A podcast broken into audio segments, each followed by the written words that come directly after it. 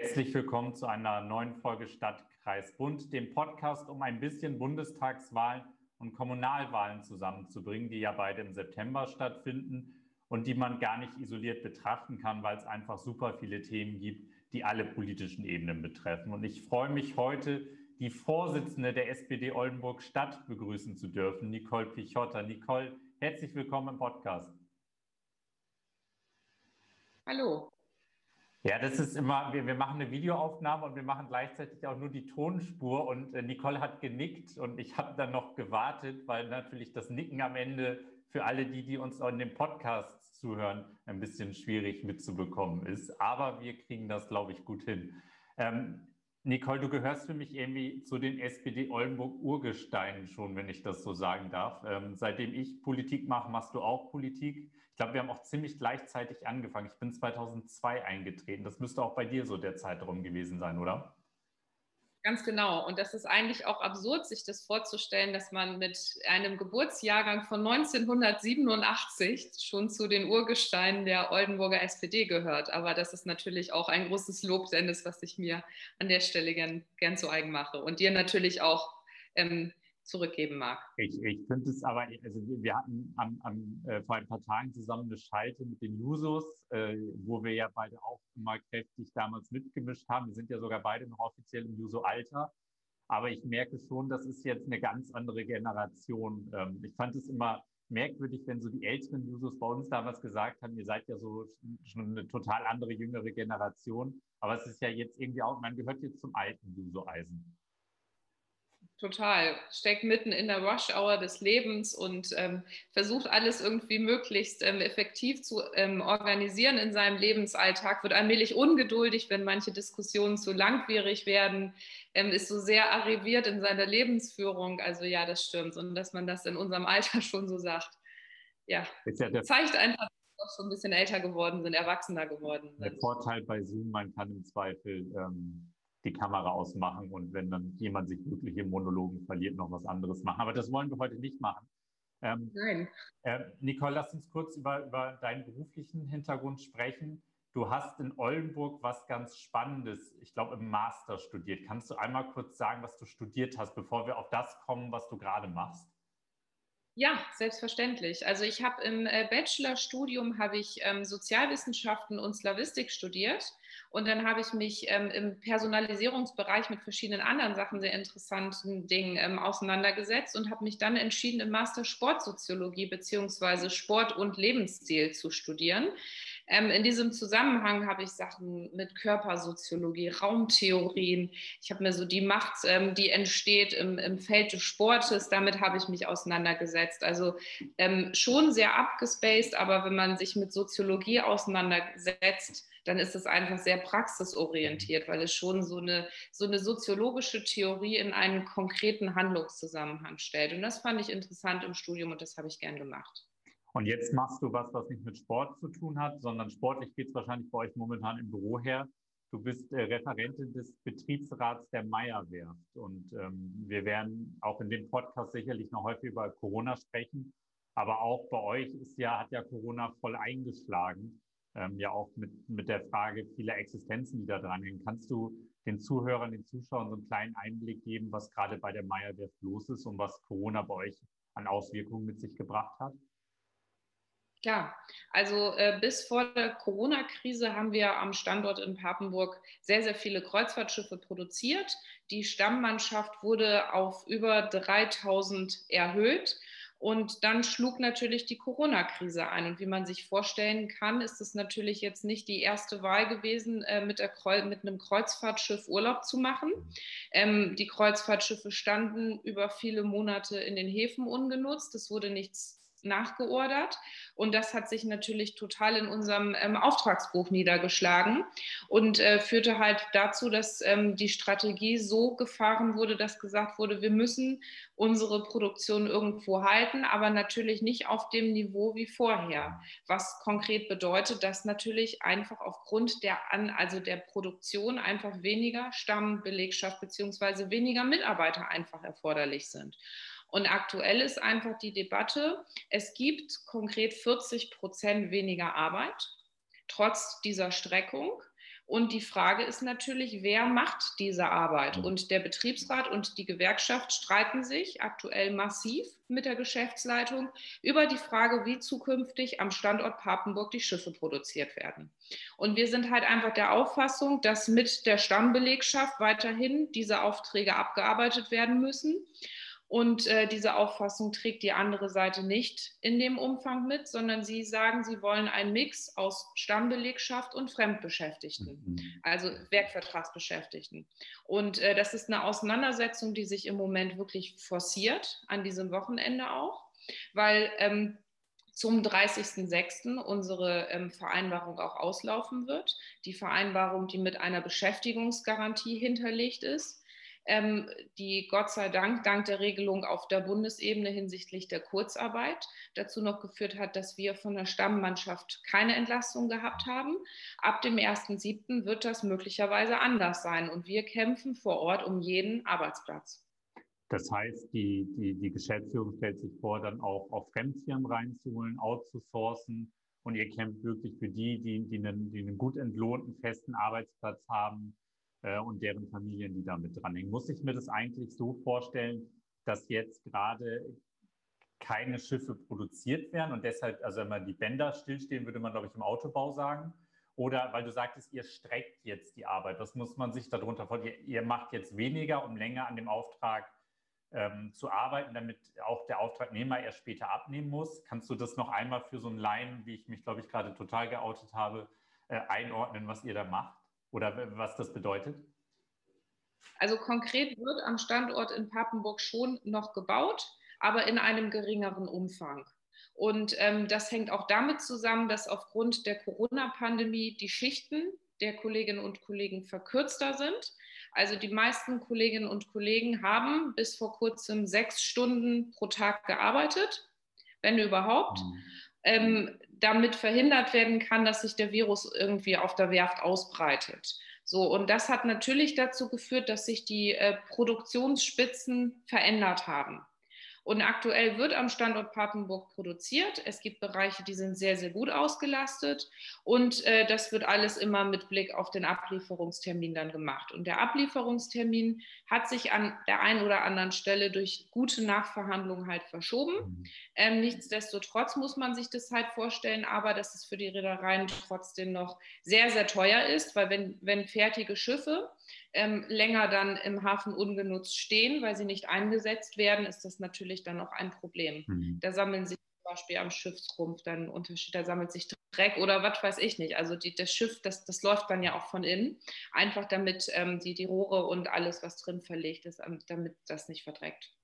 Und, du bist und es produziert Kosten, auch wenn die Schiffe nur im Hafen liegen. Ja, und du bist dann Referentin für den Betriebsrat, das heißt, du bereitet Strategien mit auf, ähm, die Verhandlungstaktiken oder was, was muss ich mir darunter vorstellen? Also es ist so, dass wir insgesamt 25 Betriebsräte haben. Davon sind sechs freigestellt für die Arbeit der Kolleginnen und Kollegen. Ähm, es ist so, dass ähm, meine Kollegen aus verschiedenen Bereichen kommen, viele aus dem gewerblichen Bereich. Und ich unterstütze meine Kolleginnen und Kollegen eben dabei, wenn es ins Schriftliche geht. Okay. Weil natürlich, wenn du gelernter Schiffbauer bist, da ist das nicht so viel. Ähm, ja. äh, wenn es darum geht, Texte zu strukturieren beispielsweise oder wenn es darum geht, dass Betriebsversammlungen stattfinden und da was vorbereitet werden muss. Ähm, wenn es einfach darum geht, auch nochmal Texte mitzulesen, nochmal zu bewerten. Äh, die Verhandlungsstrategie, das ist konkret eher dann Sache der IG Metall. Okay. Die uns unterstützt, weil wir auch ein IG Metall Betriebsrat sind. Ja. Habt ihr einen guten Organisationsgrad noch? Ja. Schön. Ist ja auch nicht mehr selbstverständlich, ähm, war ja früher noch wesentlich ausgeprägt. Aber ich glaube, bei der IG Metall an sich noch wesentlich besser als bei vielen anderen Gewerkschaften. Lass mal über Oldenburg reden. Ähm, ich würde aber mal ein bisschen bei Corona bleiben. Ähm, ich glaube, alle, die in Oldenburg leben, lieben ihre Innenstadt, diese älteste Fußgängerzone äh, Deutschlands ähm, mit, mit, mit dem ganz abwechslungsreichen Angebot, was man da hat. Corona hat dem ja auch sehr zugesetzt. Ich könnte mir vorstellen, Thema, was euch in der Vorbereitung eurer Ratsarbeit auch sehr umtreibt. Wie schätzt du die Lage der Innenstadt momentan ein? Also die Lage ist im Moment nicht besonders gut. Man kann natürlich schon feststellen, dass aufgrund der gesunkenen Inzidenzen viel mehr Menschen wieder in die Stadt gehen. Also wenn man selber in der Stadt unterwegs ist, dann sieht man ja auch, dass die Cafés gut gefüllt sind, dass äh, die Geschäfte wieder, also dass die Leute auch einkaufen gehen. Nichtsdestotrotz stellt man fest, dass wichtige Ankermieter die Innenstadt verlassen haben oder verlassen werden. Ich denke da beispielsweise an C&A. Mhm. Ähm, ich denke da beispielsweise an das Geschäft, wo S. Oliver drin gewesen ist. Ähm, und das ist natürlich die Frage, wie viele Leerstände kommen noch auf uns zu. Ähm, wir nehmen schon seit einigen Jahren wahr, dass die Oldenburger Innenstadt, ähm, sag ich mal, abgebaut hat, was, und, was die, der Anstieg der Leerstände angeht ähm, weil einfach viele Menschen im Onlinehandel unterwegs sind. Ähm, aber nichtsdestotrotz müssen wir uns damit einfach beschäftigen. Das soll heißen, dass die Innenstadt nicht mehr nur ein Raum zum Shoppen sein kann, sondern dass es ein Raum sein muss, wo auch Kultur stattfindet, wo Menschen leben, wo Menschen arbeiten, wo einfach Leben ist. Mhm. Und, und dieser Prozess, dass die Innenstadt nicht mehr nur Raum zum Einkaufen ist, wie damals, wo das vielleicht auch gereicht hat, wurde meiner Meinung nach durch die Corona-Pandemie, da wurde ein Turbo reingelegt, eine Wahnsinnsgeschwindigkeit aufgenommen. Und jetzt sehen wir einfach, wo wir wirklich anpacken müssen. Und wir müssen hinkommen, kreative Lösungen zu finden, um diese Leerstände anders zu lösen. Es gibt ja schon auch, auch tolle Angebote was, was zum Beispiel Einkaufsangebote angeht, die, die besonders sind, weil Leute handwerklich was machen oder so. Künstlerinnen, Künstler, ähm, Repair-Cafés, äh, Orte der Begegnung, ähm, Atelierräume, das kann man alles, denke ich mal, nutzen, aber da muss man natürlich dann auch gute Lösungen finden, äh, um die Menschen dann dorthin zu bringen. Ja, vor allem am Ende werden die ja auch nicht dieselben Mieten, Mieten zahlen können wie jetzt so ein C&A-Ankermieter oder so, die ja ganz andere Quadratmeterpreise einfach erwirtschaften können, weil, weil Kunst, Kultur ja eher etwas ist, was, was gemeinwohlorientiert ist und weitaus weniger profitorientiert als in diesen anderen Bereichen.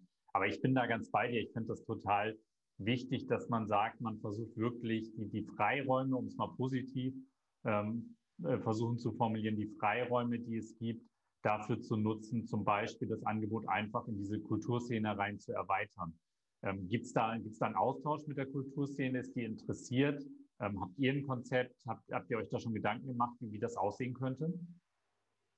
Also es gibt ähm, ein Soforthilfeprogramm, was äh, unser Oberbürgermeister vor einigen Wochen vorgestellt hat, ähm, wo unterschiedliche Maßnahmen auch drin stecken, wie Abendmarkt, ähm, wie äh, Bänke konkret, wo Menschen sich draufsetzen können, um sich zu unterhalten, wo quasi kleine Aktionen drin stecken. Ähm, aber wir müssen natürlich äh, noch stärker gucken, wie wir mit den Kulturschaffenden ins Gespräch kommen können. Es gibt ja die Kulturgesichter 0441, die mhm. sehr aktiv sind, allerdings auch eine sehr heterogene Gruppe, die verschiedene Kultursparten mhm. repräsentieren. Und da muss man einfach gucken, wie man die am besten ähm, involvieren könnte. Also ein paar Kulturprojekte gibt es ja auch schon in der Innenstadt. Ähm, wenn man zum Beispiel in die Lamberti-Hofpassage schaut, da ist ja was in Planung, was ganz prima ist. Und auch hinter Karl Willem Meyer, der, damit, der ja äh, gerade im Abriss steckt, ja. dahinter sind auch Projekte. Also das ist schon, schon Mut, was da gerade sichtbar wird und das müssen wir halt ähm, verstärken und verstetigen. Ich würde mir auch total wünschen, dass wir irgendwann eine Lösung fürs Waldkino finden. Also ich finde das so traurig, dass das, dieses Gebäude in der Lage, wo, glaube ich, jeder Oldenburger in die Kindheitserinnerungen dran hat und, und dieses Kino äh, besucht hat, ähm, dass das vor sich so hin, zerhinfällt, weil derjenige, dem das gehört, irgendwie überhaupt nicht gesprächsbereit ist. Ähm, das zumindest finde ich immer und immer wieder schade, dass, dass man das so begleiten muss oder sich so ansehen muss. Lass uns mal nochmal über ein paar andere Themen sprechen. Ähm, ich weiß, dir sind die Gender-Themen, auch die Gleichberechtigungsthemen sehr wichtig. Ähm, wie wird die SPD-Fraktion in der neuen Ratsperiode, äh, was schätzt du aussehen? Werdet ihr 50-50 hinbekommen? Wie habt ihr die Listen aufgestellt? War das ein Aspekt, der wichtig war, Männer, Frauen äh, gleichermaßen zu berücksichtigen? Erzähl mal ein bisschen was, was der SPD Oldenburg da wichtig ist. Hm. Also wir haben unsere Listen ähm, paritätisch aufgesetzt, äh, weitestgehend, sag ich mal. Also es gibt einen Ortsverein, wo quasi der Reißverschluss oben nicht ganz funktioniert hat, aber das eher zu, zu Lasten der Männer, sag ich mal.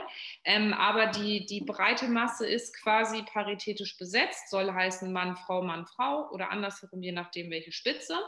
Ähm, und die Frauen, die jetzt neu mitmachen, sind, finde ich, ganz, ganz prima. Also das sind, das sind engagierte, äh, mitten aus dem Leben kommende Frauen unterschiedlichen Alters. Und ich finde, alle haben ähm, was zu sagen und haben ihre Lebenserfahrung gemacht, was nicht per se heißen soll, dass es nur ältere Frauen sind, sondern bei uns treten auch viele jüngere Frauen an. Und ich finde das halt einfach total wichtig, dass man auch ähm, einfach eine breite also eine, eine, breite Masse an, an, Bevölkerung im Rat auch repräsentiert. Und ähm, gerade jüngere Frauen haben vielleicht noch mal andere Bedürfnisse, die sie formulieren möchten. Man selber kennt das ja auch. Man steht vielleicht noch vor der Entscheidung Kinderplanung ja oder nein oder wann passt das am besten. Und das ist natürlich für, für viele auch ein Grund, ein Ratsmandat nicht unbedingt anzunehmen oder zu Ende zu führen, weil natürlich mit einer Vereinbarkeit von Familie und Ratsmandat plus Beruf, das ist schon echt echt schwierig. Ähm, was ich ganz klasse fand, ich bin ja mit meinen 34 Jahren, ich bin vor drei Jahren ähm, gewählt worden als Unterbezirksvorsitzende. Es gab schon mal das ein oder andere Stimme, die auch gesagt hat, ja, und wenn du dann schwanger wirst, kannst du denn dann noch die Partei führen? Mhm. Äh, fand ich super krass, ehrlich gesagt, die Aussage. Und ehrlich gesagt finde ich es eher noch eine Stärke, wenn man zeigen kann nach außen hin, man kann auch eine Partei führen und ein Kind kriegen und berufstätig sein. Ähm, ja, und auf jeden Fall ähm, ist das halt ein Punkt, der da ganz wichtig ist und auch für viele junge Frauen tatsächlich ein Vorbild ist. Und das äh, finde ich halt sehr schön, das auch so wahrzunehmen, dass viele jüngere Frauen auch sagen, Mensch, dass du das so hinkriegst, das motiviert mich, das auch zu machen. Und ich habe mit einigen Jüngeren auch gesprochen, weil ich einfach finde, dass das Netzwerken unter Frauen, das könnte ausge also verbessert werden. Da muss man sich manchmal stärker nochmal motivieren und sagen, wir können das gemeinsam schaffen. Ich glaube, Männer können das schneller mhm. oder haben das vielleicht auch besser drauf, als Frauen das haben. Aber das ist so ein Punkt, das ist mir halt wichtig. Und da habe ich auch versucht, mich bei den Listen auch so ein bisschen einzubringen, auch jüngere neue Frauen nochmal zu motivieren, zu sagen, komm, trau dir das einfach mal zu, mach das mal. Ich unterstütze dich da gerne, weil das auch irgendwo meine Überzeugung ist, dass, dass wir einfach viele, viele Frauen in diesen Positionen auch brauchen. Aber das klingt ja, also total spannend, glaube ich, dann auch, wie das Wahlergebnis das dann widerspiegelt. Aber es, es gibt ja dann wirklich eine gute Chance, dass ihr am Ende eine paritätisch besetzte Ratsfraktion auch habt, wo, glaube ich, andere, ähm, ich habe so ein paar Listen auch von Mitbewerbern eher aus dem konservativen Spektrum gesehen, wo dann wirklich irgendwie nur Männer auf den ersten Plätzen stehen und irgendwie auch, auch und die Frauen kommen dann dahinter. Ähm, das ist ja was, was es zum Glück in der Sozialdemokratie nicht mehr gibt, auch mal gab. Aber glaube ich, die Zeiten sind auch vorbei und ähm, da denkt man ja auch heute weiter. Ähm, ein Thema, was dir sehr wichtig ist, ist, ist Schulpolitik.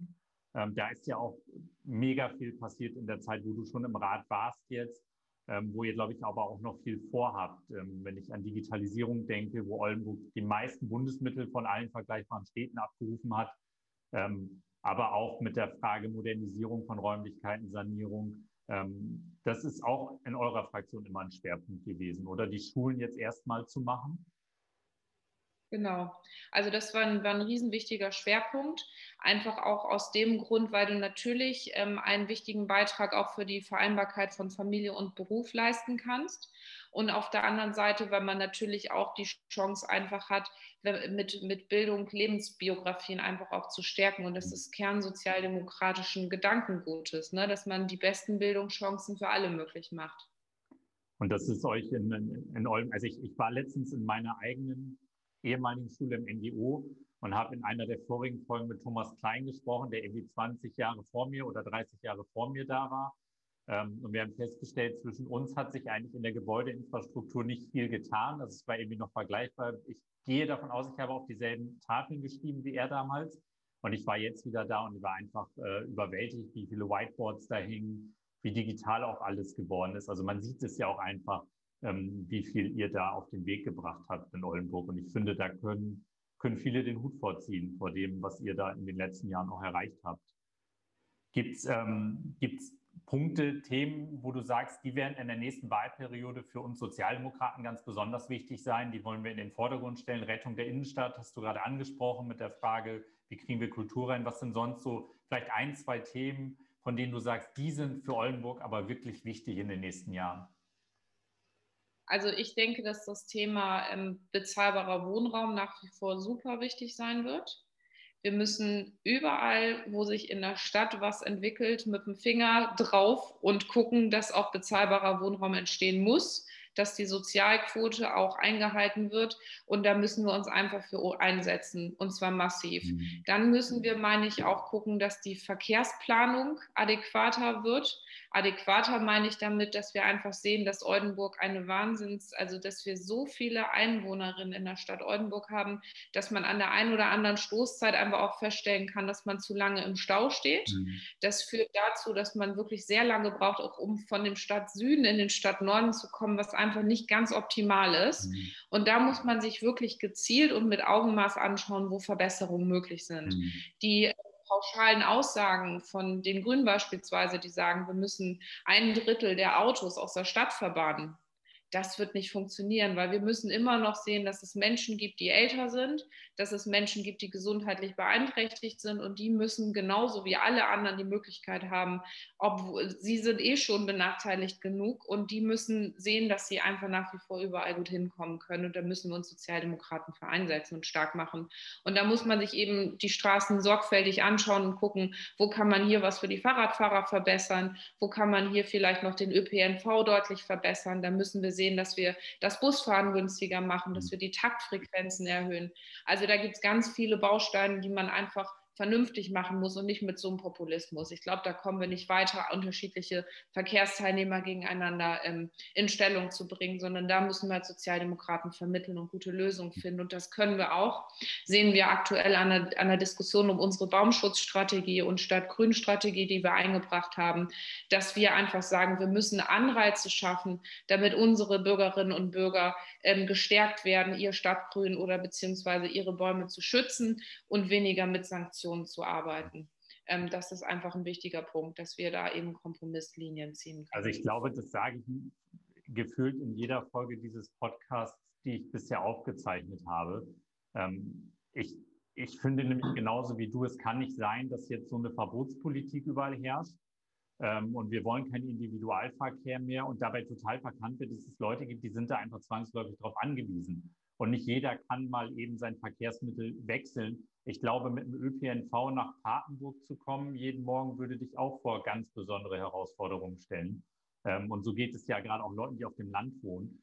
Ähm, und ich, ja. ich, ich finde den Ansatz, den du auch gerade skizziert hast, zu sagen, lasst uns Angebote schaffen, lasst uns das andere attraktiver machen und lasst uns dann aber auch gucken, dass wir bei Mobilität ähm, CO2 zum Beispiel dadurch einsparen, dass wir E-Fuels oder so nach vorne bringen ähm, eigentlich den, den auch aus sozialdemokratischer Sicht wesentlich wichtigeren, weil am Ende spaltet man, glaube ich, sonst auch eine Gesellschaft. Und ähm, die, die, die, die junge, alleinerziehende Mutter, äh, die sich ihr Auto gerade gekauft hat, was gebraucht war, die wird sich nicht morgen ein Elektroauto kaufen können. Und wenn sie keine Möglichkeit hat, in eine Bahn einzusteigen, ähm, dann wäre sie am Ende aufgeschmissen. Und davor hätte ich genauso wie du auch wirklich Sorge.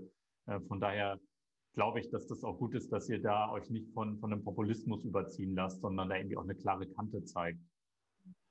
Und das ist tatsächlich nicht ganz einfach im Moment, ne? weil wir haben ja auf dem Fliegerhorst ein wahnsinnig tolles Areal, was entsteht, ähm, wo quasi auch Bundesmittel mit reingeflossen sind, um das auch nochmal stärker zu unterstützen, die Entwicklung zu Smart City hin, beziehungsweise die Erprobung von Smart City.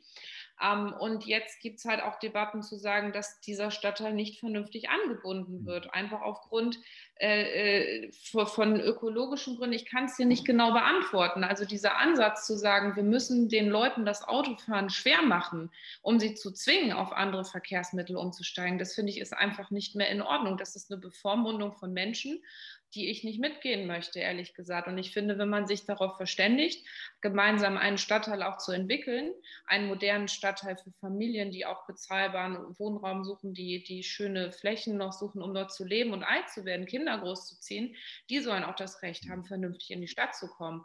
Und es geht dabei ja nicht nur darum, dass man mit dem Auto überall hinfährt, sondern es geht damit ja auch um eine Entlastungsstraße für Fahrradfahrer und öffentliche Verkehrsmittel. Ne? Also das muss man auch immer bei der Debatte dazu sagen.